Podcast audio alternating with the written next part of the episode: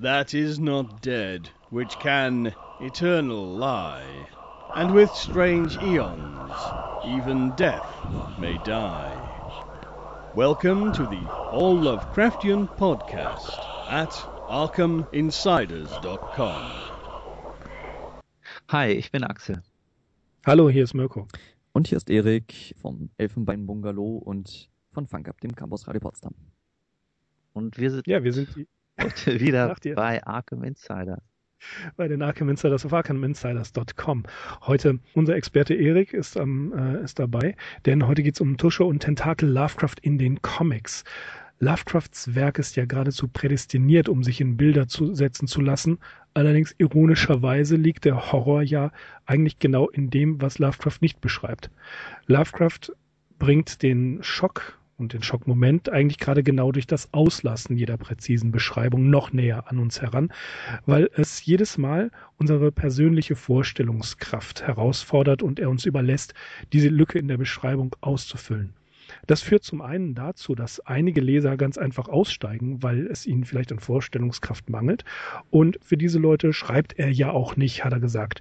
So kann man mit Lovecraft sagen, zum anderen äh, aber für das die visuelle Umsetzung zu ungeahnten Höhen. Und eine stattliche Anzahl von Variationen und Adaptionen und ähnlichen Sachen sind tatsächlich in Comicform erschienen. Ja, Tusche und Tentakel Lovecraft in den Comics. Wir haben unseren Experten Erik eingeladen, der im Tagesspiegel einen Artikel darüber geschrieben hat. Mhm. Und ja, Erik, erzähl doch mal. Ja, also das Thema lag mir natürlich auch schon länger am Herzen. Ich hatte äh, vor zwei Jahren mal in einer Hamburger, in einem Hamburger Comicladen einen gebundenen Comic gefunden, relativ schick aufgemacht, äh, mit dem Titel Vom Jenseits von Eric Krieg, über den ich nachher auch noch einiges erzählen werde, ein niederländischer Zeichner.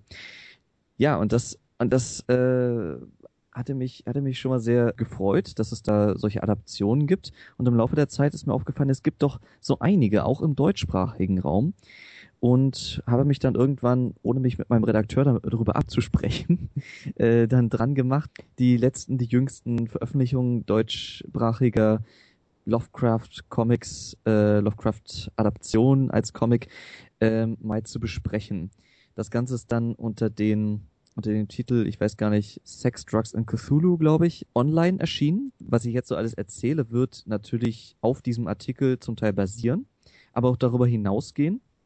Denn ich habe äh, der Vollständigkeit halber natürlich noch nach weiteren Comics ähm, recherchiert, die es über Lovecraft oder Lovecraft angehauchte Comics, die es so gibt. Und darüber werden wir auch noch gleich reden. Aber äh, ganz zu Anfang, du hattest, ähm, wir hatten ja schon einmal eine, also ich war schon einmal zu Gast bei euch äh, in der in eurer Jubiläums- oder Geburtstagsfolge und da hatten wir uns ein bisschen über Lovecraft in der Popkultur unterhalten.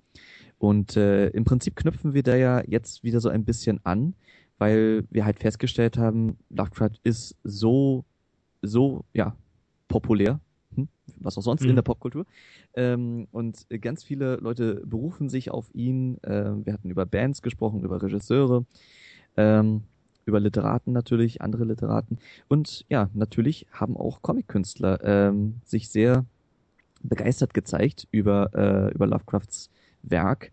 Zu den prominentesten Fans gehören Alan Moore, der durch Watchmen und From Hell und VW Vendetta und andere Comics sehr bekannt ist. Neil Gaiman, der Schöpfer der Sandman-Reihe. Ähm, ja, auch ein großer Fan. Und natürlich Mike Mignola, der Schöpfer von Hellboy. Ganz erklärte, glühende äh, Verehrer von Lovecraft. Und äh, mit Mike Mignola möchte ich gleich mal anknüpfen. Denn der hat zu dem Punkt, den du gerade angesprochen hattest, Mirko, etwas Interessantes gesagt. Nämlich, du hattest eingeleitet, ja, das ist ja schwierig, äh, Lovecraft so in Bilder zu gießen, weil es ja gerade um das Unbeschreibliche und das Unaussprechliche und so weiter geht. Und ähm, ja, genau darum geht's ja in Comics, also um äh, Sprechblasen und um Bilder. Und äh, McNola hat in einem Interview darauf angesprochen auch etwas Interessantes gesagt. Ich lese es einmal ganz kurz vor. Ja, er hat, er hat gesagt, uh, how do you describe something that's kind of like a centipede and a little bit of a hawk, but also like a bubbling core of infinite knowledge. Also kurz übersetzt, wie soll man etwas äh, zeichnen oder beschreiben, was äh, ein bisschen wie ein Tausendfüßler, ein bisschen wie ein Schwein, ein bisschen wie ein äh, blubberndes Etwas äh, aussieht, was ein äh, unendliches Wissen besitzt? Antwort, I use a lot of shadows. ja, genau, das ist so ein bisschen der Ansatz. Ähm, und äh, es, äh, es, gibt, es gibt in der Tat sehr verschiedene Ansätze, habe ich äh, festgestellt, sich Lovecraft zu nähern. Manche sind da sehr, sind da sehr nah, versuchen sich nah am Original zu halten. Andere, äh, die ich noch interessanter fand, experimentieren sehr. Und ja, da steigen wir vielleicht einfach mal ein mit Reinhard Kleist. Reinhard Kleist mhm. ist ähm, ja ein, äh, ich glaube, das ist äh, nee, nee, ist das nicht, nicht der einzige äh, deutsche Comiczeichner, der sich jetzt mit Lovecraft beschäftigt hat, aber es ist, glaube ich, so ziemlich der früheste. Also von 1994 ist da schon eine Arbeit äh, erhalten. Aber Moment, ich glaube, ich sage erstmal kurz was über Reinhard Kleist. Das ist ja vielleicht nicht jedem ein Begriff.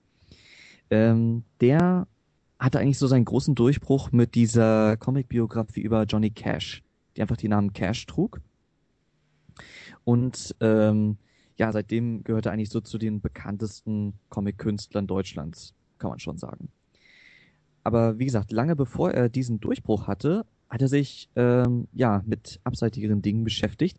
Er hat in diesem Comic, der einfach Lovecraft hieß und 1994 bei Feast und Ehapa veröffentlicht wurde, hat er sich zum einen also er hat versucht im Prinzip Lovecrafts Biografie, basierend auf der Biografie von Lance Breck de Camp, äh, so schlaglichtartig wiederzugeben und hat das dann gleichzeitig vermischt mit der Kurzgeschichte Die Aussage des Randolph Carter, wo es ja um einen Telefonanruf geht. Und ähm, es ist sozusagen so, dass Reinhard Kleist als, äh, als seine eigene Comicfigur da auftaucht und mit Lovecraft durchs, durch die Gruft telefoniert. Also es ist ein bisschen sehr konstruiert, finde ich.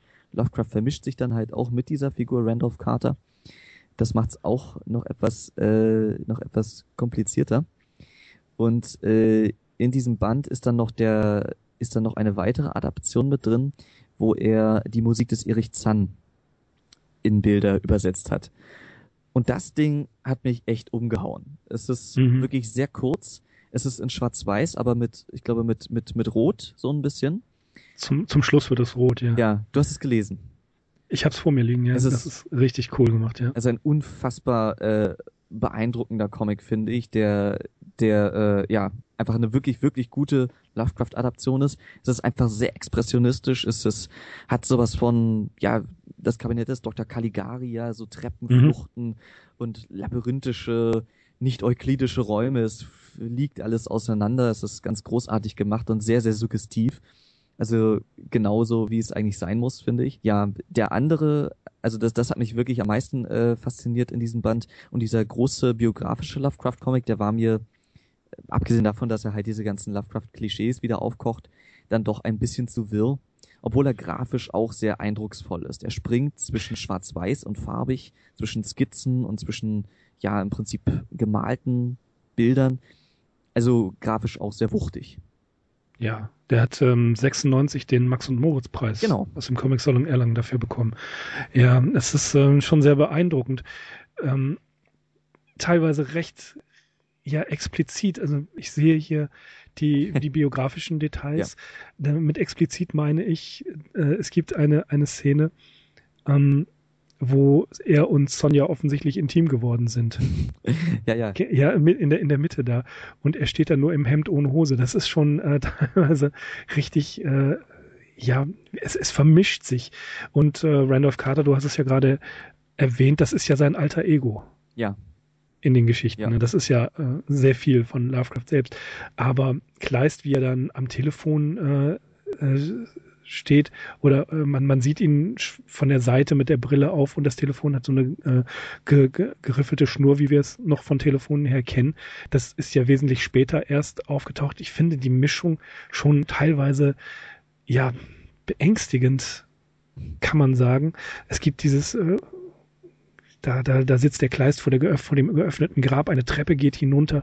Das ist schon, äh, schon sehr stark teilweise im Ausdruck. Ja, also an sich ist die Konstruktion natürlich nicht, nicht schlecht. Ne? Sie erklären ja auch im Vorwort, also er hat das zusammen mit dem Theaterregisseur Roland Hüwe gemacht. Mhm. Ähm, diese, dieses ganze Konzept hat er entworfen und ähm, da haben sie sich halt auch drüber unterhalten und ich glaube, der, der Hüwe meint dann so, ähm, ja, meine Güte, wir sollten der Mann ist viel interessanter als seine Geschichten. ja, genau das, was, gehört, ja. genau das, was wir äh, ja durchaus unterschreiben würden, vielleicht. Ähm, und genau, und, und deshalb war es ihnen natürlich ein, ein Bedürfnis, äh, die Biografie zum, zum Thema zu machen. Aber gerade das, was du gesagt hast, auch wegen der Biografie von Alliance Break the Camp, das muss man halt teilweise jetzt auch schon ein bisschen historisch lesen und insbesondere so ein Punkt wie der Mann ist eigentlich viel interessanter als seine Geschichten. Das hatte ja teilweise einen sehr starken legendenhaften Touch und da ja, muss man mittlerweile eigentlich schon wieder zurückrudern und auch sagen, also Leute, so ganz der große Exzentriker war Lovecraft nun auch nicht, zumindest nicht Zeit seines Lebens lang.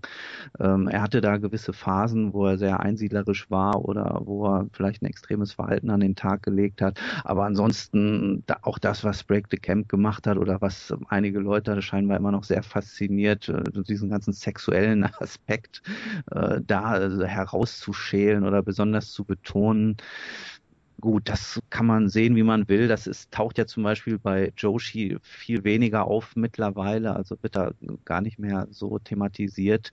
Und deswegen finde ich halt sowas auch interessant, historisch zu lesen. Aber ich bin mir auch sicher, mittlerweile würde man sowas wahrscheinlich auch einfach anders verfassen, anders skripten und dann dementsprechend auch anders zeichnen. Und in dem Zusammenhang, ich weiß nicht, ob ihr davon schon was mitbekommen habt, ist auch gerade ein neues Werk in der Mache von dem amerikanischen Zeichner Jason Eckhart, äh, auch ein Illustrator, mhm. der sich schon viel um Lovecraft verdient gemacht hat. Auch die Ancient Track hat er zum Beispiel illustriert und auch ganz viel in der Fanszene.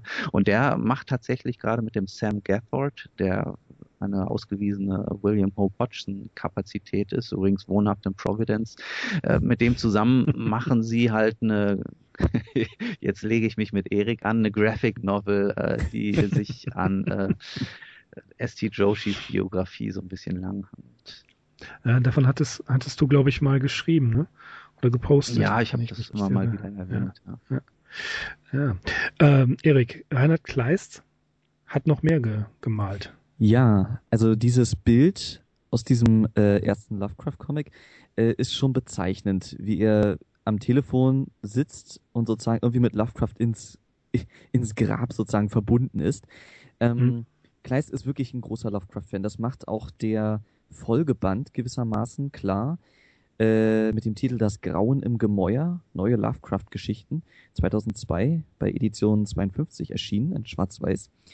Ähm, da gibt es ein Vorwort, das ist äh, geschrieben von, einen Moment, von Tobias, Tobias Meissner. Genau. Genau. Ähm, und das ist, das äh, ist wirklich ein sehr interessantes Vorwort. Äh, Meissner beschreibt eine fiktive Szene in einem italienischen Café, wo er sich mit Kleist treffen will. Und Kleist kommt, äh, sieht etwas angeschlagen aus und im Schlepptau hat er den untoten Lovecraft, mhm. mit dem er sich die ganz, mit dem er sich die ganze Zeit so so ein Streitgespräch im Prinzip liefert und es wird einfach so ein Bild gezeichnet. Er ist irgendwie, er kommt nicht von Lovecraft los, obwohl er ihm irgendwie, äh, ja, obwohl er irgendwie drunter leidet, aber er muss, er muss einfach sich mit diesem, mit dieser Figur auseinandersetzen. Auch, äh, auch, auch die Sachen, die ihm nicht gefallen an ihm. Und das. Dieses, dieses, Entschuldige. Ja, nee. Dieses Gespräch, da ist, da ist ja ein Bild vorne. Ja, ja. Ähm, von drin, das sieht schon sehr cool aus. Genau, also er hat auch Lovecraft dann selber gezeichnet.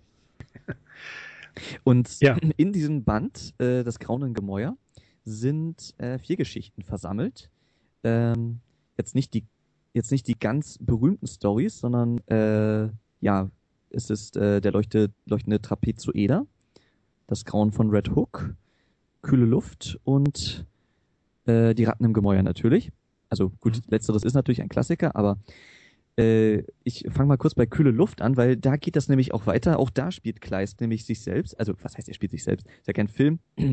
Also, er, er kommt als Comicfigur, als er selber vor. Das Ganze spielt in Berlin der 80er Jahre. Er ist, äh, Kleist ist äh, Mieter eines Mietshauses und ähm, irgendwie hat er halt einen kranken Nachbarn, der, ja, aus dessen Wohnung es dauernd irgendwie tropft. und äh, er geht ihm dann halt auf den Grund und äh, ja, gut, in der Geschichte geht's ja dann darum, dass dieser Mann da seine Wohnung unglaublich kalt halten muss, sonst, äh, sonst irgendwie leidet er ganz furchtbar. Aber das Schöne ist, dass äh, zum Schluss, als irgendwie äh, dieser, dieser Nachbar dann anscheinend irgendwie verstirbt, Lovecraft selber einen Kurzauftritt hat. Also er ist auch ein Mieter in diesem Haus und es wird sozusagen klar, dass äh, dieser Mann, der da irgendwie sich kalt halten muss, irgendwie ein Experiment von Lovecraft war. Und, und jetzt und jetzt ist er sozusagen äh, ihm verstorben und nur brauchte ein, ein neues ein neues äh, Exemplar dafür. Und hinterrücks äh, jagt er dann Kleist, der gerade vor der Tür steht, äh, eine, ein, eine Spritze irgendwie in den Rücken und mhm. infiziert ihn mit demselben Virus. Und das finde ich äh, war so ein, so ein schönes Bild für die Beziehung zwischen Lovecraft und und und Kleist. Also wie er ihn sozusagen äh, infiziert mit diesem Virus. Infizieren, ja. ja. Ist auch schön der Gesichtsausdruck von Lovecraft, so beiläufig, ja, ja. wie er die Spritze fertig macht. Ganz trocken, ne? Ja. Das hat doch gar nicht weh getan, oder? Und äh, in diesem, äh, eine kleine, ein, eine kleine Randbemerkung, in dieser Geschichte gibt es auch ein, eine, eine hübsche äh, kleine Szene. Er kommt halt in diesem Biesthaus an verschiedenen Türen vorbei und aus einer kommt gerade so Musik und man sieht so ganz abgeschnitten, dass da ein Herr Zan anscheinend wohnt. Und äh, Kleist beschwert sich, äh, dass er doch bitte leise sein solle. das ist also auch noch mit da drin. Ja, ich sehe es. Stimmt. Ähm, die Ratten im Gemäuer fand ich die beeindruckendste äh, Geschichte aus diesem Band. Die war sehr, ja, auch wieder sehr äh, eindrucksvoll. Alles sehr, sehr knapp gehalten. Ne, nicht, nicht sehr ausschweifend, aber wirklich so dieser expressionistische Stil von Kleist, der ist wirklich der, der perfekte Zeichner einfach dafür. Es hat mir sehr, mhm. sehr gefallen. Mhm. Ähm, und die andere, äh, auffällig ist natürlich äh, vor allem auch noch die Geschichte mit, mit, äh, mit Red Hook. Auch da kommt nämlich Lovecraft als, als Antagonist selber vor, der da sozusagen diese, ähm, diese, äh, ja, diese Meute in Red Hook selber anführt äh, dieses und dieses sinistre Treiben da, äh, der, deren Ursache er selber ist. und, und das ist natürlich so auch, auch so ein Seitenhieb, weil ja gerade das Gronen in, in Red Hook so eins der Beispiele ist für, für Lovecrafts Rassismus, wo das so mit mhm. am stärksten zutage tritt. Also hab ich, ich stelle mir das so ein bisschen vor, deshalb hat sich gleich so gesagt, ah, dafür hat er es jetzt auch verdient, da der Bösewicht zu sein. so ein bisschen äh, kommt mir das jedenfalls vor. Lustigerweise gibt es sogar ein Happy End. Bei Stimmt, ja. Also auch sehr untypisch. Apropos Rassismus, in das, in das, äh, in die Ratten im Gemäuer hat er natürlich auch äh, die Katze vom Protagonisten umbenannt. Von Niggerman in, Pi in Pigface. In Pigface, da, darüber unterhalten die sich im Vorwort ja, auch. Genau. Ja, das ist auch sehr, sehr, sehr lustig. Ja. Ähm, von Edition 52 habe ich zumindest noch eins, ein Heft. Mhm. Nee, das, das war gar nicht Edition 52, Entschuldigung, ich nehme das zurück, sondern ähm, wie heißt es denn? Was? Unheimlich. Okay. Unheimlich Lovecraftian Horror. Kennst du das? Nee, das kenne ich nicht. Doch, das ist wohl Edition 52. Das ist ähm, auch ein, äh, ich habe nur ein Heft davon. Es gibt offensichtlich mehrere. Das sind von Lovecraft inspirierte Horrorgeschichten. Mhm. Unter anderem Die Hexe und das Schwert, Schwert von Miguel Rivero Silva auch ein Name, den ich schon öfters gehört habe. Äh, Gary Dagger im Goldrausch von Andreas Diet TZ und Reporter der Toten von Alex Fench Fechner. Mhm. Ähm, moderner Stil gehalten, koloriert, ähm, nicht besonders aufwendig, aber schon recht spaßige Geschichten ähm, und stark vom, vom Mythos beeinflusst, sind aber keine direkten Mythosgeschichten oder dergleichen. Und da gibt es halt auch noch äh, andere, wie zum Beispiel die Schwarzwald-Trilogie. Die habe ich aber leider nicht. Das ist auch schon ein paar Jahre her, dass ich es gesehen habe. Mhm. Aber auch hier wieder ein, ein deutsche Comics, die ja sich des Mythos bedienen. Mhm. Ja, okay. Kleist hat leider also was heißt leider, das ist ja schon eine ganze Menge, sage ich mal, was er gemacht hat. Aber mhm. er hat seitdem, glaube ich, sich äh, des Themas Lovecraft nicht, nicht noch einmal angenommen. Ähm, ich kann äh, da auch nur darauf hoffen, dass, wie in dem Vorwort zu das Grauen im Gemäuer, Tobias O. Meissner äh, hofft da nämlich auf äh, eine von Kleist illustrierte Lovecraft-Gesamtausgabe. Uh. ja. Und, der, und, und diese, diese, diesen Gedanken notiert er sich äh, auf der linken Pulsader. ja, ähm, also wirklich ein, ein sehr schöner Band, den ich absolut empfehlen kann. Ähm, wenn man ihn, also man, man kriegt ihn natürlich jetzt äh, nicht mehr, man kriegt ihn nur noch antiquarisch, aber mhm. man kommt durchaus ran. Ich, ich selber bin äh, durch äh, das äh, Berliner Bibliothekswesen, das doch ganz gut ausgestattet ist in dieser Hinsicht, ähm, in den Genuss gekommen. Ja, aber genau, die Sachen so zu finden, ist manchmal nicht ganz einfach. Kommen wir vielleicht einmal zu den äh, Figuren, nee, nicht, nicht Figuren, ich bin so im Comic drin, also zu den ähm, Autoren, die äh, zu den prominentesten äh, Fans von Lovecraft gehören, die ich ja am Anfang erwähnt hatte, Alan Moore und Neil Gaiman. Neil, mhm. Neil Gaiman, da hatten wir uns ja schon mal drüber unterhalten, ne? Ist, ob bei, ob bei Sandman jetzt eigentlich irgendein Lovecraft-Einfluss ist. Und so richtig, ich habe jetzt auch noch mal Sandman ein bisschen gelesen, so richtig ist er da eigentlich nicht drin. Aber Lovecraft, äh, Gaiman ist ja mittlerweile ein bisschen von den Comics weggekommen und eigentlich mehr ja ein Buchautor geworden und der halt Romane schreibt ohne Bilder und ähm, er hat ein paar Stories geschrieben, die aber relativ deutlichen Bezug auf Lovecraft nehmen. Da ist einmal relativ prominent eine, eine Kurzgeschichte namens I, Cthulhu. Eine eher auch ironische Kurzgeschichte, wo es darum geht, dass Cthulhu aus der Ich-Perspektive sozusagen seine Biografie, eine, eine Art, äh, seinen Werdegang beschreibt. Äh, das diktierte einem, einem, äh, einem menschlichen Sklaven namens Watley. Und äh, sozusagen von der Geburt von Cthulhu äh, bis, bis jetzt. Und äh, diese Geschichte ist ganz hübsch, die kann man lesen auf der Webseite von Neil Gaiman. Die, ja, die wird dann auch verlinkt. Nicht nur die kann man dort lesen, oder? Genau, es gibt, es gibt äh, noch eine andere, äh, ein, eine Art Mashup, könnte man sagen.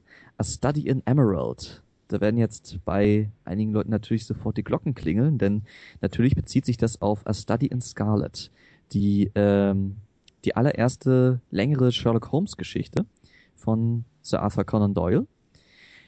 Ähm, ja, und in dieser, in dieser Geschichte A Study in Emerald ähm, vermischt Gaiman natürlich einmal die Welt von Sherlock Holmes mit der Welt von Lovecraft, was ja eigentlich nicht schlecht zusammenpasst, was ja also zeitlich gesehen durchaus äh, nah beieinander liegt. Und äh, ja, das ist äh, ich habe sie selber nicht gelesen, muss ich dazu sagen. Ich kann darüber nicht so viel äh, erzählen, aber sie muss gut sein, denn sie hat 2004 den, den Hugo Award für die beste Kurzgeschichte oh. erhalten. Und nach, nachdem wir uns letztes Mal darüber unterhalten hatten, über Neil Gaiman, habe ich mich auf die Suche begeben und im Zuge dessen bin ich auf die Geschichte gestoßen und sie wird tatsächlich kostenlos als Download, als PDF auch angeboten auf ah, Gamens Seite und äh, ich habe mir sie dann auch heruntergezogen und ich kann sie auch empfehlen. Also das ist schön, ist auch mit einem überraschenden Ende, wie es sich so ein bisschen für eine Sherlock Holmes Geschichte gehört. Und vor allem, das ist auch ganz interessant in dem Zusammenhang, die ist grafisch recht schön aufgemacht, die ist mit so Pseudo-Vintage-Anzeigen illustriert, ist so mehrspaltig gesetzt und mhm. ja, ich kann sie empfehlen. Ich sehe gerade in dem in der Anthologie Sherlock Holmes Schatten über der Baker Street Mörderjagd in Lovecrafts Welten mhm. aus dem Bastei Verlag. Ähm, das ist 2005 erschienen. Da ist die Geschichte tatsächlich auch drin. Aha. Übersetzt. Mhm. Und ähm, es passt ja auch wie die Faust ja, aufs Auge das, irgendwie. Ja, es passt super. Das ist, das ist am Ende hat es doch diesen, diesen Twist. Ja, wir wollen nicht so viel mhm. verraten, aber das war schon ziemlich, ziemlich witzig. Ja, und dieser, äh, ist das kein Comic? Wer war das? Wer könnte das wohl gewesen sein? Hm, Watson, ich weiß es nicht. Ja, ähm, diese Sherlock Holmes Anthologie ist natürlich nicht mehr lieferbar, aber man kann sie hin und wieder auch noch auf den ähm, bekannten Ramstischen finden als Mängelexemplar. Und ansonsten, wenn man sie bei Amazon kaufen will, ist sie doch teilweise recht teuer. Aber da ist diese Neil Gaiman Geschichte drin. Ja. Äh, da fällt mir gerade ein, es gibt übrigens auch noch eine Comic-Adaption, als, also ein, ein Sherlock Holmes und, und Lovecraft Mashup als Comic, schlicht mit dem Comic Sherlock Holmes und das Necronomicon, 2014 beim Splitter Verlag erschienen. Die habe ich mir letztens, letztes Jahr am Gratis-Comic-Tag, habe ich mir da ein Heft geholt. Aha, ja, da, da geht es irgendwie um eine Expedition in die Antarktis. Hm, was, was da wohl passiert. Allerdings habe ich gelesen, dass das, also ich, ich habe es selber nicht gelesen, ich habe bloß Rezensionen darüber gelesen und es soll nicht ganz so, ganz so doll sein. Ähm, was kannst, okay, du hast gerade. Was kannst du dazu sagen, Axel? ich finde, das ist relativ liebevoll gemacht, also sehr detaillierte Zeichnung, sehr dichte Story. Ich denke mal, es gibt grundsätzlich Leute, die was gegen diese Mashups haben. Für die ist das vielleicht auch nicht gemacht, aber doch so vom Storytelling und äh, von der äh, zeichnerischen Regie finde ich das gut gemacht und die Zeichnung als solche finde ich auch gut. Mhm. Kommen wir zu Alan Moore. Genau, wo wir gerade bei Mashups sind, ne? Denn man könnte ja sagen, äh, das, was Alan Moore da so mit Lovecraft gemacht hat, das ist so ein bisschen ähm, Cthulhu meets Act X. Mhm. So äh, kam das jedenfalls bei mir irgendwie rüber. Also sehr, sehr frei interpretiert, um es mal so zu sagen. Wir sprechen da jetzt nicht wirklich von einer Adaption. Ähm, ach, ich habe hab den Titel noch gar nicht genannt. Wir reden von zwei Comics. Einmal The Courtyard. Ich weiß gar nicht genau, ob das schon übersetzt wurde beziehungsweise ah, ich bin mir gar nicht sicher, ob, ob ich jetzt vielleicht sogar vom selben Comic rede, weil so von der Beschreibung las ich das sehr ähnlich. Und Neonomicon. Das ist nämlich mhm. ähm, 2011 bei Panini auf Deutsch rausgekommen.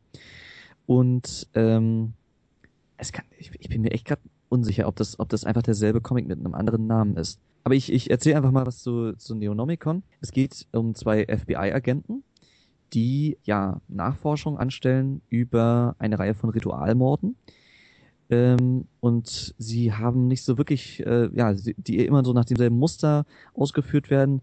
Sie haben aber nicht so richtig eine Spur. Aber ein Kollege von ihnen, auch vom FBI, der sich damit vorher befasst hat, der ist, wie soll das anders sein, über diesem Fall wahnsinnig geworden.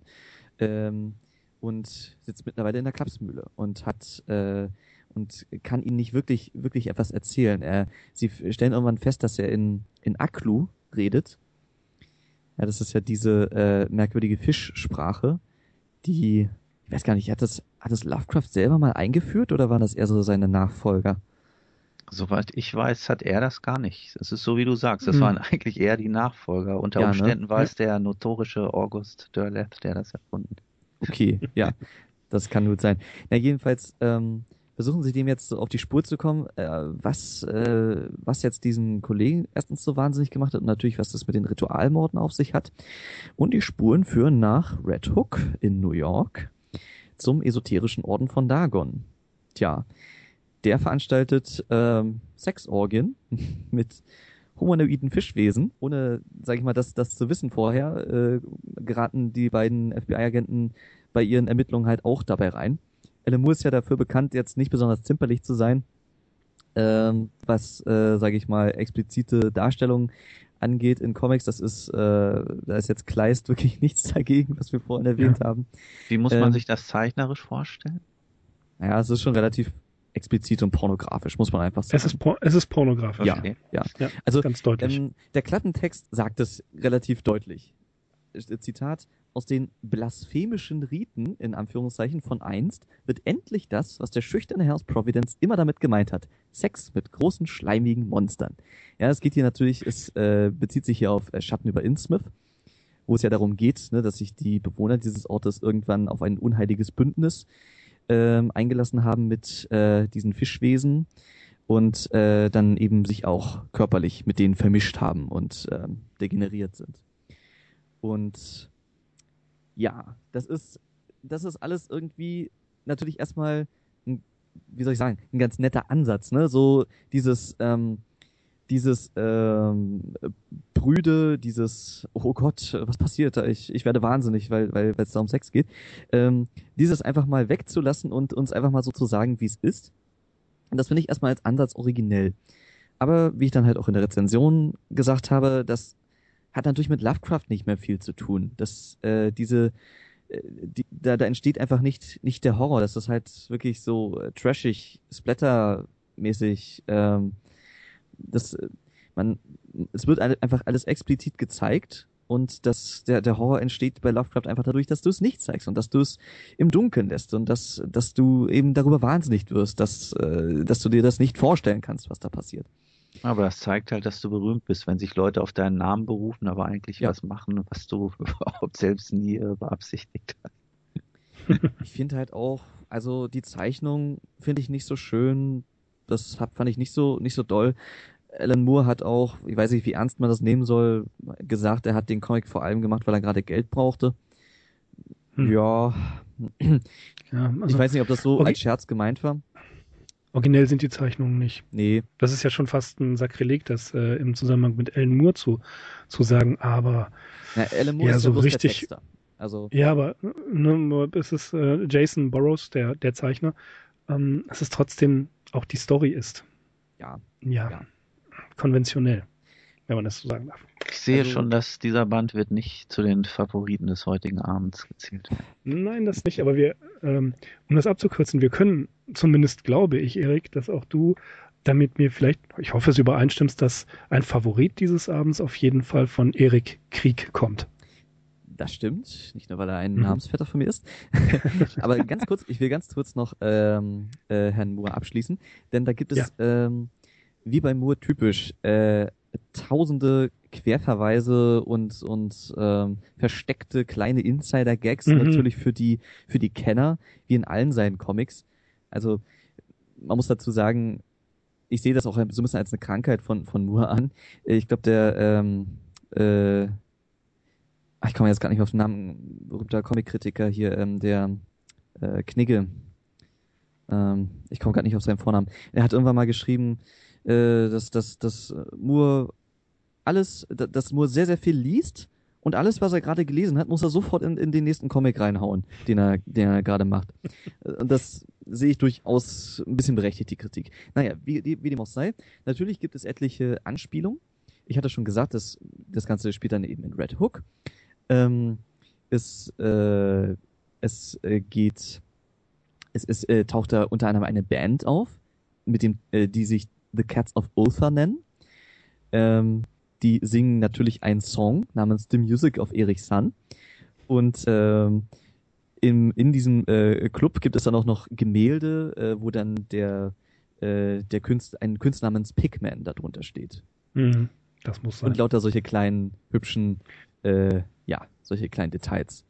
Und es, ja. äh, ich habe ein, ein kleines, von einem kleinen Gerücht gehört, das habe ich jetzt nicht mehr ganz nachverfolgt, dass ähm, Avatar Press, also der, ein Verlag, ähm, angekündigt haben soll, eine zwölfteilige Serie, wieder mit äh, Jason Burroughs äh, und, und Moore, dass sie äh, ja eine Serie namens Providence äh, rausbringen sollen, wo es wo es auch um Lovecraft wahrscheinlich mehr ums Biografische gehen soll und äh, um, den en in, um die Entstehung des Cthulhu-Mythos. Aber da habe ich jetzt hm. keinen keinen richtig keinen richtigen Beleg mehr hm. für gefunden. Ein Cover wurde richtig. da schon veröffentlicht. Ach echt? Ja. Okay. Na dann. Das stimmt. Ja, ja, das war ähm, das war auch mein letzter Stand. Von dem Cover, das wusste ich gar nicht. Mhm. Ich hatte das auch nur als Gerücht gehört, aber cool. Fein, fein. Ja, gut dann, also von jemandem, der jetzt sehr, sehr frei äh, mit Lovecraft umgegangen ist, zu jemandem, der das absolut nicht getan hat, sondern sich da sehr ehrfürchtig, kann man schon fast sagen, äh, ans Original hält. Erik Krieg, wie gesagt, ein niederländischer Zeichner und Illustrator, der ja im deutschen Sprachraum bisher auch noch bis auf das, glaube ich, keine Veröffentlichung gemacht hat. In, in seinem Heimatland ist er für die Comicserie Gutzmann bekannt, die ist ohne Worte. Darüber kann ich nicht viel sagen, die habe ich selber nicht gesehen. Also auf jeden Fall ein guter, äh, ein guter Zeichner, dessen Zeichnungen mir sehr, äh, sehr gefallen. Äh, er erinnert so ein bisschen an äh, Charles Burns, der ja auch, was jetzt äh, ja Horror-Comics angeht, in den letzten Jahren äh, deutliche, ein paar deutliche äh, Landmarken hinterlassen hat, mit Black Hole zum Beispiel. Mhm. Sehr beunruhigende Schwarz-Weiß-Zeichnung, alles sehr akkurat, aber irgendwie da schlummert immer was unter der Oberfläche. Und so ein bisschen an, an äh, Burns erinnert, ähm, erinnert halt Krieg auch. Äh, veröffentlicht wurde das, äh, das Buch äh, vom Jenseits und andere Erzählungen 2013 im Avant Verlag. Und es ist eine Sammlung von Kurzgeschichten. Einmal die Farbe aus dem All, der Außenseiter, Dagon, vom Jenseits und Schatten über Innsmouth. Also schon äh, relativ prominente Geschichten. Ja, ich überlege wirklich gerade, was, ähm, was ich darüber genau sagen soll, weil äh, es ist wirklich, er weicht nicht, nicht groß ab von den Geschichten. Er erzählt mhm. sie im Wesentlichen so, wie sie bei Lovecraft stehen, natürlich gerafft. Ähm, es gibt jetzt nicht diese ironischen Querverweise oder so. Ähm, und auf dem, es sagt auch schon, was auf dem Einband steht. Ähm, bearbeitet und illustriert von Erik Krieg. Ja, also er nennt sich sozusagen gar nicht richtig als Zeichner oder als Autor, sondern wirklich so als, naja, ich habe das bearbeitet und hab, so ganz ja. ehrfürchtig. Und ähm, das finde ich teilweise halt auch ein bisschen, da steht er sich ein bisschen im Weg, weil das äh, dem hätte doch noch ein bisschen mehr Eigeninterpretation gut angetan. Ähm, trotzdem ist es, sage ich mal, für, für Leute, die mit Lovecraft sich nicht so gut auskennen, ein guter Einstieg. Wie gesagt, ja. weil es äh, sehr, sehr repräsentative Geschichten sind und ähm, es auch wirklich durchaus spektakulär ähm, illustriert ist. Auch wenn ein bisschen zu naturalistisch, finde ich manchmal. Also auch da hätte ich aber, mir ein bisschen mehr Schatten, ein bisschen mehr Expressionismus vielleicht gewünscht. Aber sehr werkgetreu. Sehr werkgetreu auf jeden Fall. So wie ich das jetzt hier sehe. Auch im, im Vorwort steht, das Vorwort ist von äh, Gerard Södemann. Da steht auch das, was wir anfangs gesagt haben. Ähm, Erik Krieg hat etwas sehr Heikles gewagt, in Zeichnen, Zeichnungen einzufangen, was man am besten und effektivsten der Fantasie des Lesers überlässt. Mhm, ja. Das ist halt direkt, das, so geht's direkt los. Da ist auch eine, ein schönes Selbstporträt von ihm ähm, neben dem Vorwort. Aber mir haben diese Geschichten so sehr gut gefallen. Du sagtest es, es ist äh, doch recht naturalistisch. Es ist nicht mit Kleist vergleichbar. Mhm. Ähm, da, wo Kleist wahnsinnig viel Dynamik in den Zeichnungen drin hat, ähm, da ist äh, Krieg schon eher klassisch, aber das ist ein sehr schönes Buch. Es sieht auch sehr schön aus. Im Hardcover oh, ja. habe ich es hier. Ne, das ist eigentlich sein Geld wert. Ich mag auch diese, diese kleinen Vignetten, also diese, diese Fisch, ja, diese Fisch-Vignetten, die so richtig, äh, ja, also einfach nur zur, zur, so, also als Deko im Prinzip in dem, dem mhm. Buch dienen, aber einfach sehr hübsch gemacht. Und ähm, ja, dieses Selbstporträt von, von Krieg, äh, das mag ich in der Tat auch sehr. Er sitzt ja. da so wirklich äh, schon ganz äh, schweißgebadet und, und äh, blickt über die Schulter an seinem Zeichenbrett. Ähm, unten steht so eine kleine Cthulhu-Statue und, und natürlich ähm, äh, draußen vom Fenster das Universum. Ja, genau. Also das, das fand ich sehr, sehr hübsch. Und ähm, also ja, man kann das durchaus empfehlen. Ja. Ähm, Was? Ja. Was haben wir noch? Ja, es gibt noch einiges. Ich, ähm, ich, äh, äh, genau, ich weiß nicht, ob ich es anfangs schon gesagt hatte, aber ich äh, habe natürlich, es, es ist gar nicht möglich gewesen, sich jetzt alle äh, Comics, über die ich jetzt hier sprechen werde, äh, zu besorgen. Deshalb über diese Comics jetzt habe ich etwas ausführlicher geredet. Ein paar der folgenden werde ich nur ein bisschen anreißen. Ein sehr schöner Webcomic, den ich da noch erwähnen möchte, ist The Unspeakable Vault of Doom. Gummi. das wird, äh, das wird äh, Munchkin, äh, manchen Munchkin-Spielern vielleicht ein Begriff sein. Aber dazu komme ich gleich. Äh, 2004 ist das, äh, ist dieser Webcomic entstanden. Ähm, der hat auch noch den Untertitel Or Weird Tales from the Old Ones. Äh, gemacht von einem Franzosen oder einem Franco-Kanadier, das weiß ich gerade gar nicht genau, François Launay, der äh, sozusagen ja sehr ironisch in kleinen äh, Comicstrips ähm, diese ganzen Cthulhu, Lovecraft-Klischees äh, wirklich bis zum Erbrechen aufs, auf die Schippe nimmt. Das ist zum Teil ja sehr vergnüglich zu lesen. Äh, es kommen natürlich alle Figuren, alle Monster irgendwie vor und haben dann zum Teil sehr äh, lustige neue Namen. Äh, Nyarlathotep äh, heißt dann einfach Nyarli, Shub Nigurath heißt Shabi oder Shubi und ähm, schön finde ich auch, dass alle Menschen in den äh, Comics keine Gesichter haben. Ja. Um, um halt äh, deutlich zu machen, wie, ja, wie unwichtig und wie, also sozusagen aus, äh, das ist, das ist Ganze so aus der Perspektive von Cthulhu, der wirklich so ein großer grüner Knubbel ist, eigentlich ziemlich niedlich aussieht und eigentlich die ganze Zeit nur irgendwelche Kultisten abschlachtet. Ist sie alle auf? Ja, er ist sie einfach meistens auf. Es gibt ganz viele, es ist halt so ein Running Gag, ne? ganz viele äh, Strips gehen so, dass irgendwelche Kultisten halt äh, dieses und jenes tun, um äh, ein großes, äh, um den großen Cthulhu zu beschwören. Der erscheint dann und meint so, ach, ja, lecker, esse ich mal eben auf und das war's dann. Genau. Also so ein bisschen läuft das dann ab. Also, ja, ja, ziemlich witzig. Auch so, auch so Sachen wie, ähm, das, das ist ein Cartoon, ähm, ein Peter Jackson steht dort vor Moria und, und ruft Sachen, okay, du Tentakel-Ding da im, äh, im, im Wasser. Mhm. Ähm, dieses, diesmal nicht so viele Hobbits essen, wir haben nicht mehr so viele davon. Und Cthulhu sagt dann, eines Tages komme ich zurück mit einem besseren Agenten. also das ist auch immer so ein Running Gag. Ja. Ähm, One day I shall be back with a good und dann kommt irgendwas.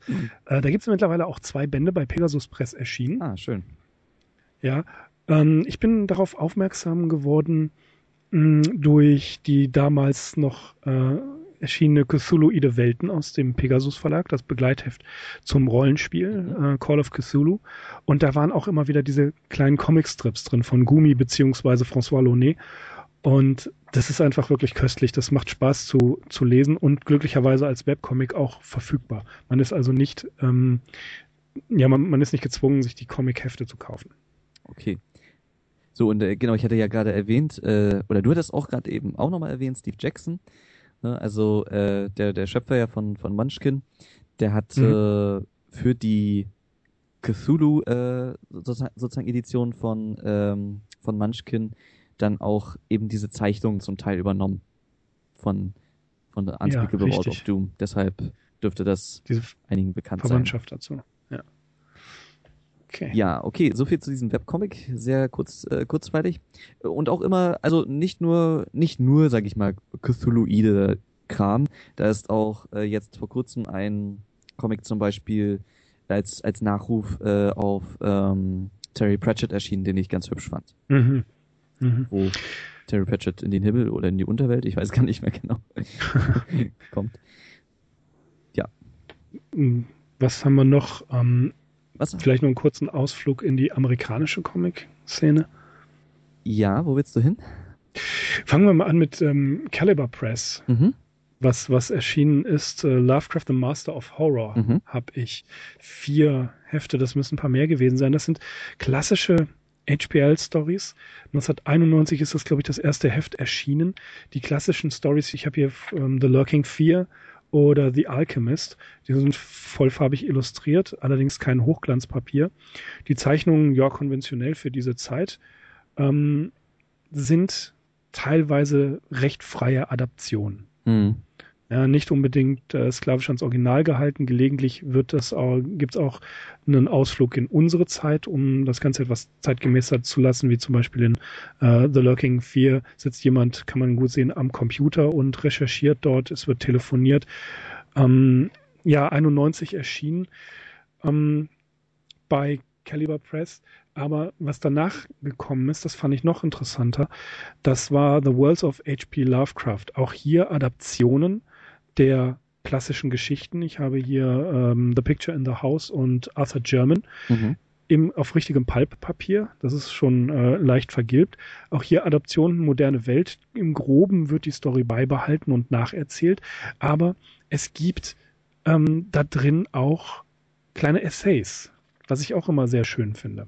Mhm. Ja, also zum Beispiel habe ich hier einen Howard Phillips Lovecraft, How He Faced the Greatest Horror, Death. Und da wird über seine letzten Jahre berichtet. Das ist bei Caliber Press erschienen. Ähm, ja, mittlerweile glaube ich durchaus schwer zu kriegen, weil recht begehrt. Auch das waren Zufallskäufe in einem Comicladen hier in Krefeld. Nicht schlecht. Und ja, bin ganz, bin ganz glücklich, dass ich die habe, aber die schleppe ich auch schon seit ein paar, paar zehn Jahren mit mir rum. Also da sind auch einige Titel bei erschienen, sehe ich gerade. Mhm. Wir werden das auch in die Show Notes setzen. Das ist eine meiner Lieblings-Lovecraft-Seiten, Yankee Classic.com, wer die noch nicht yeah. kennt. Äh, die haben nämlich auch eine Comic-Sparte und da werden die verschiedenen Verlage aufgezählt und da sind halt, ist halt auch das ja. Programm von der Caliber Press drin. Und neben den von dir erwähnten Titeln, also sind da noch eine Handvoll bei herausgekommen und ja, kann man sich auf die Suche begeben auf jeden Fall lohnt sich. Mhm. Lohnt sich. Ja, ich, ähm, ich bin auch äh, über zwei beziehungsweise drei äh, solche Anthologien gestolpert, wo verschiedene Zeichner äh, diverse äh, Stories von Lovecraft interpretieren. Einmal ist das äh, The Lovecraft Anthology Volume 1 und dann gibt's noch mhm. eine Volume 2 mittlerweile. Volume 1 ist irgendwie 2012 rausgekommen von Dan Lockwood das war der Herausgeber. Ähm, die einzelnen Zeichner habe ich jetzt gerade nicht parat, aber da ist unter anderem äh, Schatten über Innsmouth und Call of Cthulhu mit drin. Ähm, ich habe da auch bloß mal kurz einen Blick reinwerfen können im Internet. Das sah aber sehr gut aus. Das ist sehr, sehr unterschiedliche Stile. Und ähm, ja, das äh, gibt, wie gesagt, eine Volume 2 mit, wo unter anderem Pigment's Model, The Picture in the House mit drin ist und The Hound und From Beyond. Und ähm, ja, ich war mir jetzt gerade, als du so erzählt hast, nicht ganz, nicht ganz sicher, halt, ob das eventuell sich überschneidet oder ob da vielleicht Geschichten, also Comics, äh, Comic-Adaptionen mit drin waren, die in deinen Bänden auch schon mit drin waren. Ob sich das, ob das irgendwie dasselbe ist oder ob das irgendwie nochmal verwertet wurde, kann ich jetzt natürlich schwer sagen. Ich glaube, dass ähm, bei der Lovecraft Anthology unter anderem sogar was von Chad Pfeiffer und Chris Lakey bei ist. Wenn ich mich nicht irre, die haben nämlich zu einem Comic auch was beigesteuert. Mhm. Kann man auf deren Webseite sehen. Die haben lange Zeit lang einen solchen Comic geplant und hatten nie Geld dafür und dann ähm, mit äh, ja bekannt werden des HP Podcraft hat es dann endlich geschafft, ihre Comic-Idee umzusetzen. Mhm. Kann man auf deren Seite ganz gut recherchieren. Ja. Noch eine weitere äh, solche Anthologie ist rausgekommen, die einfach den Titel trägt HP Lovecraft beim Eureka Verlag 2007. Mhm. Ähm, das ist, soweit ich gesehen habe, in Schwarz-Weiß. Was äh, die, die Zeichnungen sahen auch sehr gut aus, auch ging so ein bisschen in diese expressionistische Kleist-Richtung. Ähm, da sind auch relativ viele Geschichten drin, auch wieder The Shadow, the Shadow of, of Innsmouth, ähm, Dreams in the Witch House, dann etwas, etwas Kurioses, Sweet Ermen, Ermengarde. Mhm. Sweet Ermengarde, ja. Ein, ein, ja, ja, ja, ein Theaterstück. Oh Gott. Und, und, und, und, und äh, eine eine Komödie soll es auch noch sein, sehe ich hier gerade. Es ist eine Komödie und zwar, ähm, das ist wahnsinnig schwer zu lesen, aber Sweet Ermengarde, wenn ich mich richtig erinnere, da geht es auch um die Prohibition. Mhm. Ja? Und es, äh, es, ja, es ist Lovecraft-Humor. Unter anderem gibt es da einen, einen, einen äh, ich weiß nicht, ob das ein Ex-Alkoholiker ist oder Alkoholiker, der ähm, wird immer durstig, weil seine, seine Tochter heißt Esse und das erinnert ihn an Ethanol. Und also das ist so ein richtiges äh, Lovecraft-Ding. Sweet Ermengarde. Ja, also auch ähm, schwer zu kriegen. Äh, ich glaube aber auf hplovecraft.com kann man rankommen. Ist aber auch nicht einfach zu lesen. Mhm, okay. Ja, weitere Geschichten in diesem äh, Eureka-Band sind Reanimator, The Shadow Out of Time, The Terrible Old Man und The Cats of Ulthar. Also auch wieder ziemlich große Klassiker. Ja, ähm, was wollte ich sagen? Herbert West Reanimator. Ähm, was ihn betrifft. ja, es, es, it wasn't fresh enough. ähm, das ist aber auch eine der Figuren, von denen, äh, die in verschiedenen Comics immer wieder auftauchen. Ne? Mhm. Re, äh, Herbert West ist so ein dankbarer Charakter, ja. der in, in einer ganzen Menge ähm, Stories auftaucht. Er ist eigentlich die, er ist eigentlich die Karikatur eines Lovecraft-Charakters, aber vielleicht ja. ist er gerade deshalb so beliebt. Ich weiß es auch nicht. Ja, auf, auf jeden Fall, den, dem begegnet man häufiger nicht nur als Jeremy Combs, sondern eben auch als Comicfigur. Wir müssen langsam zum Ende kommen. Wir waren ja gerade bei dem Punkt äh, Lovecraft und Humor. Und äh, ja. vielleicht gehen wir da nochmal eben zu den zwei äh, eher, ja, witzigen und nicht ganz ernst gemeinten Adaptionen über, die ich da so gefunden habe. Das eine habe ich auch in der äh, Tagesspiegel-Rezension erwähnt. Das ist ein Funny Strip, der junge Lovecraft. Young Lovecraft. Das ist ähm, 2013, da ist der erste Band rausgekommen bei Diablo Comics. Mittlerweile habe ich gesehen, ist schon ein zweiter Band draußen. Ähm, gemacht von den Spaniern José Oliver und Bartolo Torres. Und sie zeigen, also auch hier sieht man wieder, ja, Lovecrafts Biografie ist äh, interessanter für manche als dessen Geschichten. äh, es geht um Lovecraft selbst. Er ist sozusagen die Hauptfigur dieses Comics. Und zwar als Kind. Also vielleicht als, ich weiß nicht, Achtjähriger, Zehnjähriger, würde ich mal sagen.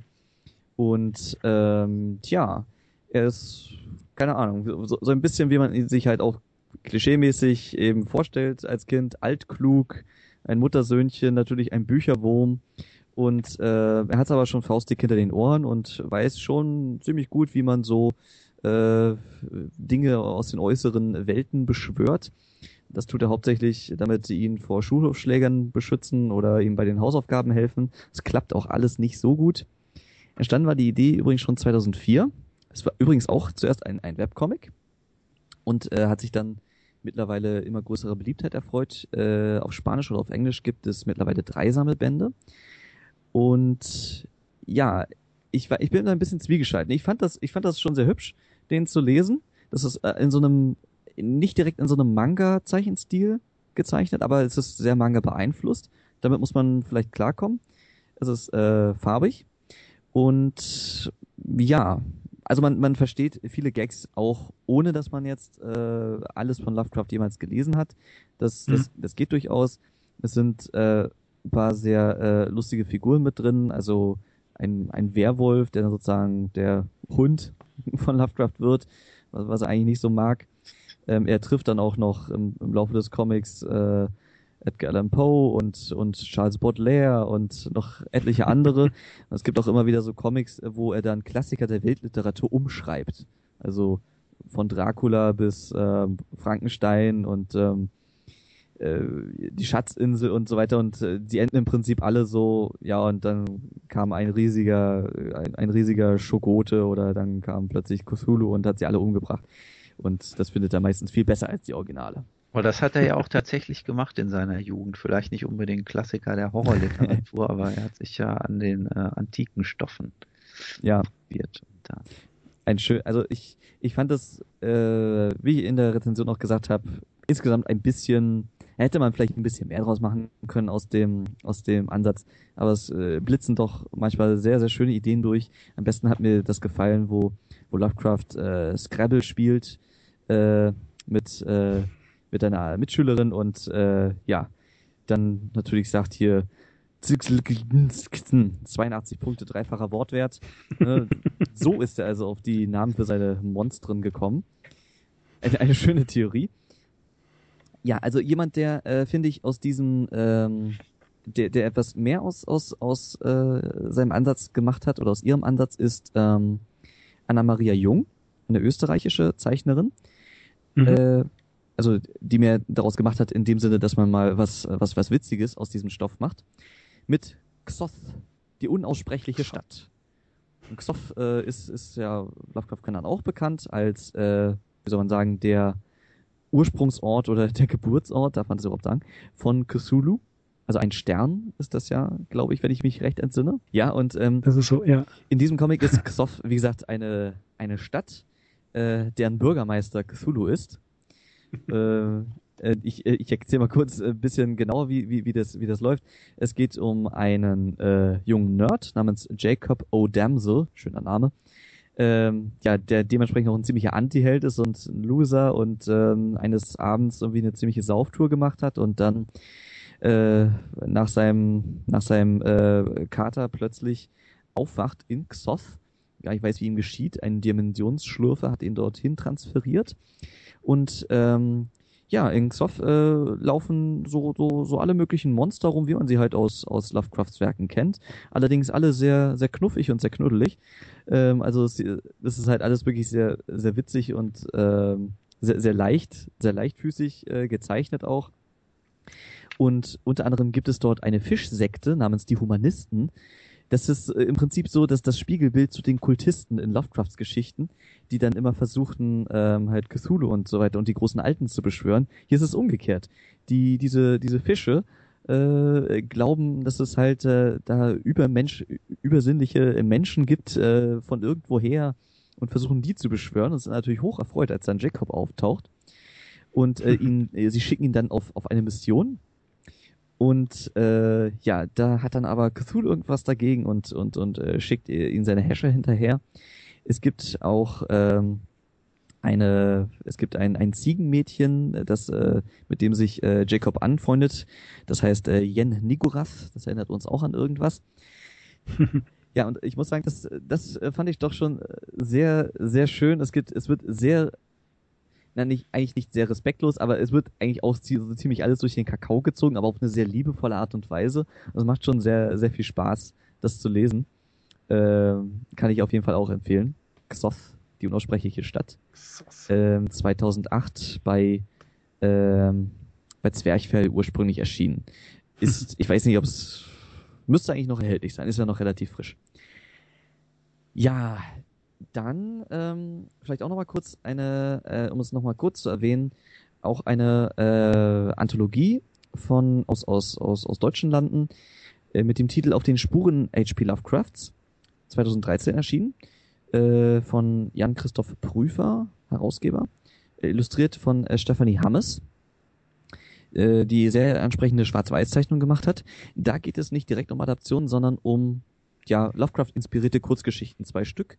Einmal mhm. geht es um die Schokolade des Herrn Bo, des Herrn Bost. Da wird ein, ein, ein Journalist, ein äh, Enthüllungs- und äh, Sensationsjournalist versucht äh, herauszufinden, was denn äh, das Geheimnis oder die geheime Zutat hinter ja, der Schokolade eines gewissen Herrn Bost ist. Und ähm, ja, ich glaube, das, das ist nicht so appetitlich. Und dann eine weitere Geschichte äh, ist der Fluch des Zulu, also nicht des Xulu, sondern des Zulu, wo es äh, um eine Familie geht, die von diesem äh, äh, namensgebenden Fluch belastet ist. Da habe ich jetzt, wie gesagt, nur mal kurz reingeschaut, da kann ich nicht ganz so viel zu sagen. Ähm, dann gibt es noch, äh, noch ein Mashup äh, namens Necronauts, 2007 erschienen. Das würde ich ehrlich gesagt auch sehr gerne mal lesen. Aber bereits die äh, Kurzbeschreibung hört sich sehr gut an. Die Figuren Sir Arthur Conan Doyle, H.P. Lovecraft und Harry Houdini sind ein gemeinsames Team, die übernatürliche ähm, Fälle lösen, oh. Detektivfälle.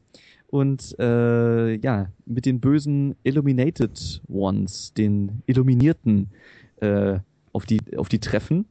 Das war eine kleine Serie, die ähm, ja bei äh, die von die von Fraser Irving erstellt wurde. Sieht auch grafisch sieht auch grafisch sehr vielversprechend aus, muss ich sagen. Das würde mich inhaltlich sehr interessieren, weil äh, Arthur Conan Doyle ja zum Ende seines Lebens hin schon so eine Art Feengläubiger äh, und ja, ja, Okkultgläubiger genau. war, so ein Esoteriker. Und Harry Houdini alles getan hat, um ähm, die Leute davon zu überzeugen, dass das Humbug ist. Er hatte ja mit Lovecraft zusammen geplant, ähm, ein Buch herauszugeben, The Cancer of Superstition. Das ist, dazu ist es leider nicht mehr gekommen, ja. aber die, diese Arbeit zwischen Lovecraft und Houdini, die ist dokumentiert. In dem Zusammenhang interessiert mich natürlich, wie die beiden auf, auf Conan Doyle gekommen sind in der Comic-Legende. Das ist doch echt mal eine, eine, Sache. Die sind wahrscheinlich die ganze Zeit nur am Diskutieren, oder?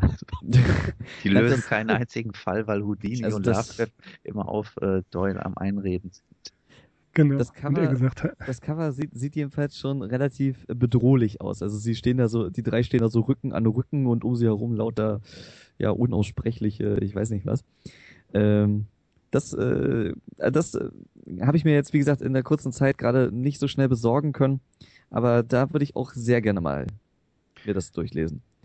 Es gibt so einen netten Cartoon, wo ähm, Lovecraft und Edgar Allan Poe im Stil von Pulp Fiction da stehen. Der eine hat einen Raben und der andere so einen Tentakel statt äh, die Pistolen. Auch okay, ich kenne es. Es gibt äh, es gibt einige äh, Comiczeichnungen, fällt mir gerade ein, die die sozusagen das auf äh, das das aufgreifen, also äh, Poe und und und Lovecraft. Mhm. Ich, ich ich schicke euch das nachher nochmal. Ähm, einen, einen hübschen Comic habe ich gefunden, wo, wo sie beide halt auch nebeneinander stehen. Äh, Poe hat ähm, eine Katze in den Armen und auf seinem Kopf ist ein, ist ein Rabe und Nafkat steht daneben und hat ein kleines Fischglas mit so einem äh, Tentakelwesen ja. da drin. Und, und, und, und er sagt halt zu, zu, zu Poe, ähm, Ed, du hast da einen Raben auf dem Kopf. Und Poe sagt so, ich weiß. Oh, ach so, okay. Das ist ja alles ganz gut und schön. Es darf nur nicht die RG-Erbengemeinschaft zu Gesicht bekommen. Agelt es Abmahnung. Ach nee, das war ja was anderes. Das war, das war äh, Howard. Howard macht, die Howard-Erbengemeinschaft macht das wohl ganz gerne. Nee, ich meinte die ähm, Tim und Struppi äh, Ach, die, ja. Okay, stimmt, richtig. Die sind die ja wirklich äußerst restriktiv. Die ja. Äh, apropos Hergé, das äh, ist äh, die perfekte Überleitung zu einem weiteren Comic, den ich kurz erwähnen möchte, nämlich At the Mountains of Madness. Wurde auch einmal adaptiert, 2012. Ähm, ist auf Deutsch noch nicht herausgekommen. Von, ähm, von Ian N.J. Colbert herausgegeben. Und mhm. da habe ich auch mal kurz reingeschaut, aber das hat mir gar nicht gefallen, weil das sieht halt, deshalb kam ich jetzt auf Hergé, wirklich das sieht aus wie ein Hergé-Comic. Also so ganz lean clair, ein ganz sauberer, geradliniger und sehr heller, pastellfarbener Zeichenstil. Ich weiß nicht, vielleicht wird er ja im Laufe der Zeit dann noch düsterer. Aber das äh, hat, fand ich gar nicht gepasst zu, zu, zu Lovecraft. Mhm. Aber ich will da jetzt nicht, nicht zu, will da jetzt nicht, nicht unfair sein. Ich habe, wie gesagt, den ganzen Comic noch nicht gelesen, äh, will mir da jetzt kein Urteil erlauben. Das ist wirklich bloß der erste Eindruck, den ich da hatte. Ähm, Lovecraft inspirierte Geschichten, beziehungsweise vom Mythos inspirierte Geschichten, wo alle möglichen Tentakelwesen, Kultisten und äh, unheimliche hauptsächlich Tentakelwesen tatsächlich vorkommen. Da ist eine ganze Reihe im äh, Boom Verlag erschienen. Kennt ihr die? Nee. Das ist, das ist Irrsinn. Ähm, die Serien heißen Fall of Cthulhu, Cthulhu Tales, ähm, Fall of Cthulhu God War, Necronomicon, äh, Cthulhu Tales. Das sind verschiedene Geschichten in ähm, immer unterschiedlichen Stilen. Da ist also wirklich alles Mögliche drin vom ähm, vom, vom wirklich surrealistischen Comic über fast schon Simpsons-like und äh, alles Mögliche vermischt. Stories, die sich in, in ihrem äh, äh, in ihrem Plot an Lovecraft orientieren, aber keine wirklichen klassischen Lovecraft-Geschichten darstellen. So ein bisschen wie Neonomicon kann man das mhm. äh, zeigen. Aber das sind unglaublich viele. Es gibt jede Menge Miniserien. Das sind Vierteiler, wo äh, irgendwelche Leute wie klassisch bei Lovecraft mehr durch Zufall oder Neugier in den Terror hineingezogen werden und dann natürlich nicht rauskommen, sondern alle tot am Ende. Äh, es gibt kleinere Geschichten, ähm, paar Seiten lang in den Cthulhu Tales, die äh, in sich abgeschlossen sind. Das macht auch recht viel Spaß zu lesen. Das ist eine Riesenserie bei Boom erschienen. Äh, 2007 habe ich hier, 2008, ähm, Mitte der 2000er waren diese Sachen offensichtlich sehr, sehr angesagt und teilweise sehr obskur, sehr pulpy, aber manche von denen, die haben es in sich, die sind äh, richtig spannend geschrieben. Mhm. Aber wahrscheinlich auch schwer ja. dran zu kommen mittlerweile. Wahrscheinlich, ja. Das ist Klingt amerikanisch, oder? Das ist amerikanisch. Ja. Klingt vielversprechend. Auf jeden Fall mal einfach ähm, durchgoogeln. Ich habe das Glück gehabt, das habe ich dem Axel schon erzählt, einen Riesenposten davon ähm, auf Ebay geschossen zu haben. Ich wusste überhaupt nicht, was das ist. Da waren nur Lovecraft Comics aus dem Boom Verlag mhm. und äh, das war ein Überraschungspaket. Und wer auch immer, bei wem auch immer ich das ersteigert habe, herzlichen Dank. War echt eine geile Zusammenstellung. Und ähm, ja, wie gesagt, manche Sachen müssen einem nicht gefallen. Auch stilistisch vom zeichnerischen her sind manche Sachen nicht besonders anspruchsvoll. Aber äh, das hält sich die Waage und man sieht einfach, wie wahnsinnig, da, um das ganze Thema zum leichten Abschluss zu bringen, wie wahnsinnig Lovecraft gegenwärtig in der Horror- und in der Popkultur ist, dass so viele Comics über ihn, von ihm, von ihm inspiriert erschienen sind, die das ganze Bild des Mythos wirklich bereichern, meiner Meinung nach. Ja, ich finde das auch großartig, was da alles passiert und äh, ja, welche eine einfach welche eine kreative Energie das halt immer noch auslöst. Das äh, mhm. äh, finde ich wunderbar. Und äh, zum Schluss äh, möchte ich wieder an den Anfang sozusagen zurückspringen zu Mike Mignola. Äh, den hatte ich ja jetzt noch gar nicht so genau beleuchtet, was er, was er eigentlich gemacht hat. Hellboy ist natürlich äh, seine, seine Comic-Serie äh, durchaus Lovecraft inspiriert, ähm, aber er hat tatsächlich auch eine Miniserie gemacht mit dem Titel The Doom That Came to Gotham. Ja, Und das ist auch also ein, ein, ein, ein Batman-Lovecraft-Mashup. Das ist auch mhm. sehr interessant. Habe ich nur von gehört. Das, der Titel referiert natürlich auf äh, The Doom That Came to Sarnath. Und ähm, ja, vielleicht ähm, noch so ein bisschen als, äh, als Abschluss ein, äh, dieses Interview mit, mit Mike Mignola äh, suche ich auch nochmal raus, das äh, werden wir auch nachher nochmal verlinken. Aber ähm, genau, in diesem, in diesem Interview sagt er halt über, dass, dass er über Robert E. Howard eigentlich an Lovecraft rangekommen ist und dann total fasziniert war und diesem Cosmic Horror unbedingt so nah wie möglich kommen wollte. Und er meinte halt, the closest I came to doing Lovecraft was what I put in Hellboy. That's where I got in that idea of this big cosmic horror that's behind all the mythology. And um, yeah, behind it all, I wanted this gained, cosmic, unknowable, too big to understand machine. Genau, und ähm, ja, das ist vielleicht ähm, Achso, genau. Und, und noch eine Sache hat erwähnt, ähm, äh, das, das ganze Marvel-Comic-Universum, da gibt es überall, sag ich mal, Lovecraft-inspirierte, Cthulhu-inspirierte Figuren und, und Bösewichte und, und Äh, auch, auch die, auch die alt, großen Alten ähm, kommen da, glaube ich, selbst als Figur vor. Und Mick Nola sagte auch dazu, it has become shorthand for anything with tentacles. Ja. Marvel, DC, Das they all have Lovecraft-inspired characters. Selbst bei den Real Ghostbusters taucht Cthulhu auf und bei South Park. Ja, genau. Wo wir schon bei den großen Alten sind, äh, natürlich hat auch EC Comics schon frühzeitig Lovecraft-Geschichten umgesetzt. Ja, wir sehen, das ist ein weites Feld. Wir konnten es nur anreißen. Ähm, Lovecraft Comics gibt es eine Menge. Haltet die Augen offen, es lohnt sich fast immer. Ich möchte mich bei Erik bedanken. Danke, dass du da warst und danken. uns äh, eine gerne eine lichtvolle Einführung in das äh, Feld Lovecraft und äh, Comics gegeben hast. Axel, was bleibt uns zu sagen? Wir bedanken uns wie immer fürs Zuhören. Genau, ich bedanke mich auch nochmal bei Erik. Ich denke, wir können ruhig auch nochmal eine zweite Folge, mindestens eine zweite Folge, vielleicht nicht sogar eine dritte nochmal machen über das Thema. Ja, war ein schöner Ausflug heute mal in die Welt des Comics, in die Welt der Populärkultur und auch da werden wir immer wieder drauf stoßen, wenn wir über H.P. Lovecraft unter, uns unterhalten. Das nächste Ja, Mal haben da. wir dann alle gelesen und dann reden wir nochmal drüber. Also treffen wir uns in zwei Jahren wieder. Etwa. Alles klar. Gut, äh, die Sterne stehen richtig und äh, wir bedanken uns fürs Zuhören. Wir sind die Arkham Insiders. Ich bin Mirko Ich bin Axel. Ich bin Erik. und wir sind auf www.arkhaminsiders.com. Bis zum nächsten Mal. Ciao. Ciao.